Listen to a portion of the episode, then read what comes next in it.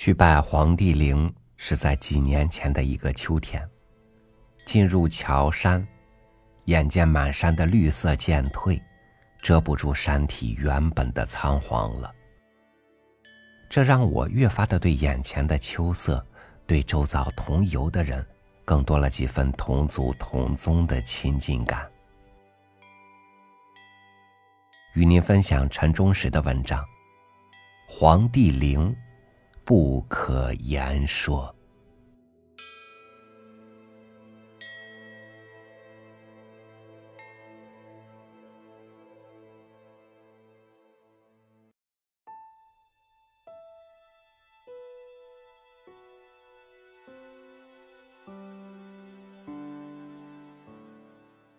正在澜沧江边走。层层叠叠、郁郁葱葱的山峰，粘稠的灰云覆盖着尖锐的和平缓的群山。浑浊的江水在峡谷里一路冲溅出千姿百态、瞬息万变的水花。缓坡上和河谷坝子里，散落着围墙涂成白色的四方形楼房。这是我见过的最为雄壮高大的藏族民居了。房屋周围的田野上，变成黑色的晾晒青稞的木架，斜立在刚刚吐穗的青稞地里。耳边活跃着藏族男女无处不在的舞蹈的踢踏声，萦绕着、交混着纳西族优雅悠扬的古乐。在这种陌生的大自然里的沉醉，是极其自然的，也是无以名状的。沉醉里，突然接到诗人耿祥的电话，约我写一篇有关皇帝的短文。我不由得沉吟一声，那个青砖围垒、黄土堆积的陵冢，从青山峡谷。青稞碎和舞蹈乐曲里浮现出来。哦，老祖宗，记不清多少回拜谒过黄帝陵了。头一次在我年轻时，默默的围着那个枯草和积雪覆盖着的黄土中走了一圈。竟然获得了一种绝少能有的宁静沉稳的心境。那个时候，在我生存的全部空间里，喧嚣着文革势力到末途的挣扎，却也更显疯狂的声音。连厕所和炕头都刷着虚妄标语的生存空间里，只有在整个民族的老祖宗的土种前，我获得了作为一个活人的。正常的心境。我和家人亲戚拜谒过黄帝陵，烧一炷香，再围着那个已经修缮完整的土冢走一圈儿依然获得的是宁静和沉稳的心境。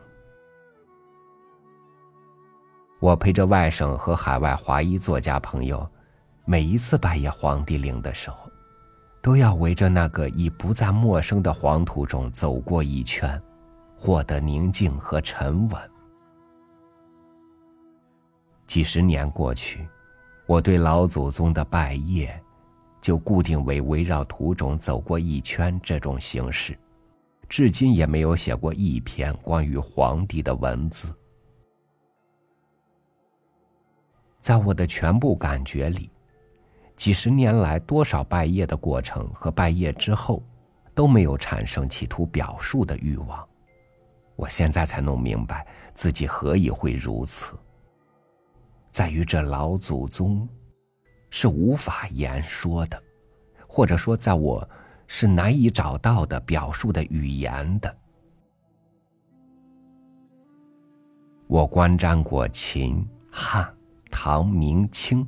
五大王朝几十位皇帝的陵墓，也是至今没有写过一篇短文。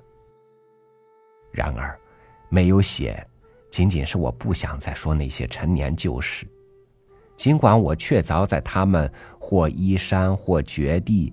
或打开，或依旧死封的巨大建筑面前，想到他们堪称不朽的工业和不可抹去的巨大罪孽时，感慨多多。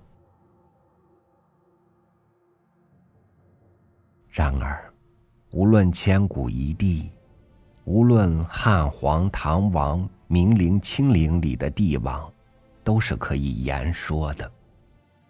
没有一个使我产生如在皇帝陵前那种不可言说的感觉，自然也没有任何一个帝王能使我产生那种沉稳和宁静的心境。我还是想脱开史家的评断和以自家的感受说这种纯粹属于个人的感觉上的差异，大约就出在同一个读者的黄。与黄的本质性的属性上，皇帝的黄是一种象征，黄土的黄却是另一种象征。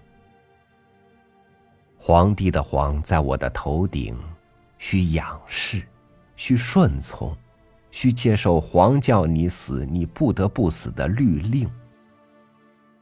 黄土的黄，则与我同在黄土地上。可以平视，可以和他比一比，谁的皮肤更接近黄土的色泽。于是，许多千年之后的我，在围着他的小小的黄土冢转过一圈又一圈的时候，获得的是宁静和沉稳。于是。我在一次一次拜谒这位可以称为老祖宗的陵墓时，总是感到不可言说。于是，我在注目那个翠柏重荫下的黄土冢时，似乎感知到每一片草叶浸印到胸膛里的神圣的灵光，同时也自觉的接受先祖灵光的洗礼。更有透见灵魂的审视和拷问，不消也否？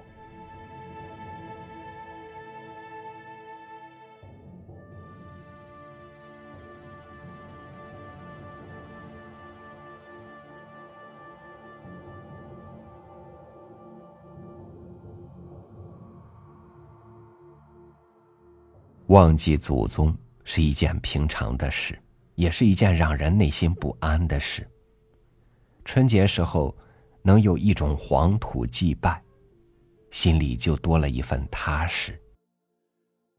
我们有共同的皇帝陵可以祭拜，心头就多了几分相互的认同。但是这大地、这天空、这海洋、人世间的万物，我们内心的良知。所有这些，也都是我们祖先的一部分。只是现在还有多少人愿意去敬畏，愿意去亲近他们呢？